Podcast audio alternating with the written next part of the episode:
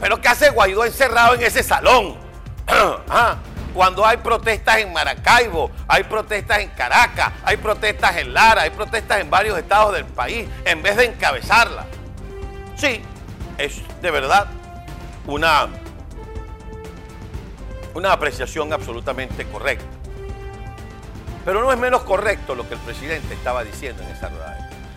Lo que pasa es que como los medios venezolanos le bajan el volumen a todo lo que tiene que ver con Juan Guaidó por evitar represalias por parte de la dictadura, Incluso, como hay un desgaste del gobierno interino debido a que las expectativas que se habían generado no se cumplieron, puede haber hasta una animadversión de algunos natural, legítima, pero hay que empezar a escuchar, porque hablar del flujo migratorio, porque referirse a los que estamos afuera y no a nosotros, que por avatares de la vida y por algunas razones que no vale la pena detallar, nos ha tocado la mejor parte de la migración, aunque ninguna migración es buena si es forzada.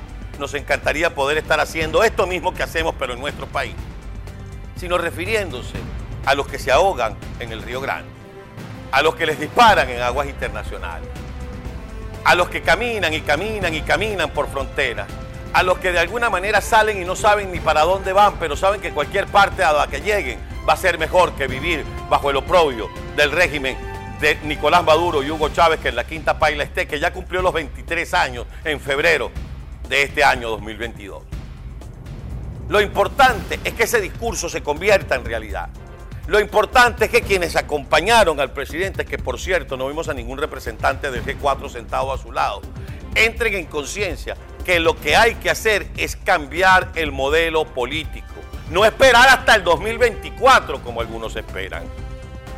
No hacer que haya que estirar la arruga. No esconderse como están muchos en este momento escondidos. Porque es que salir es disminuir la imagen, es desgastar y necesito prepararme para el 2024. Deja que ellos bajen, que cuando ellos estén bien abajo yo saco la cabeza. Mientras sigamos viendo a Venezuela como coyunturas electorales de cada cuatro, cada seis años, Venezuela no va a salir de la crisis en la que estamos.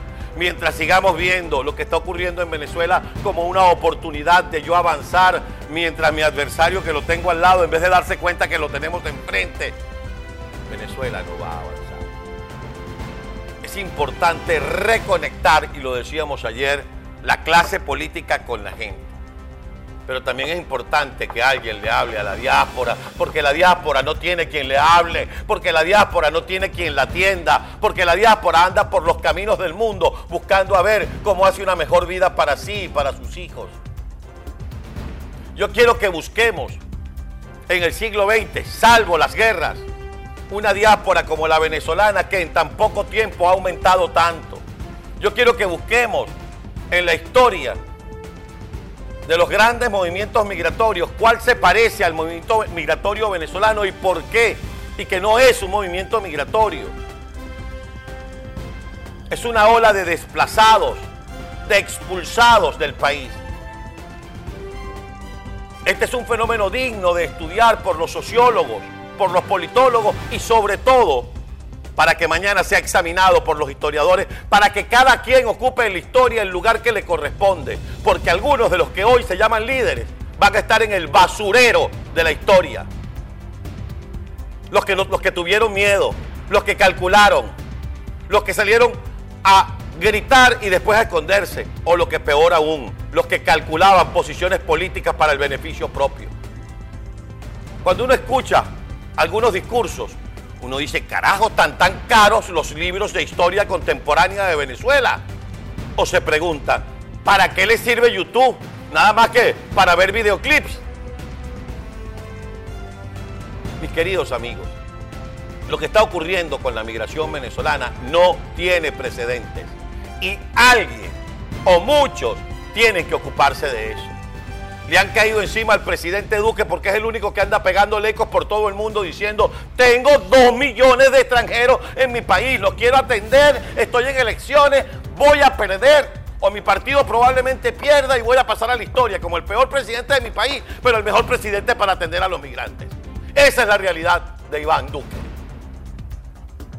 Y los casi dos millones que están en Perú y los más de medio millón que viven aquí en Estados Unidos y los casi 600 mil que están en España y los 400 mil que están en Argentina. Suma y sigue, pero quiere seguir sumando. Esa es la pregunta.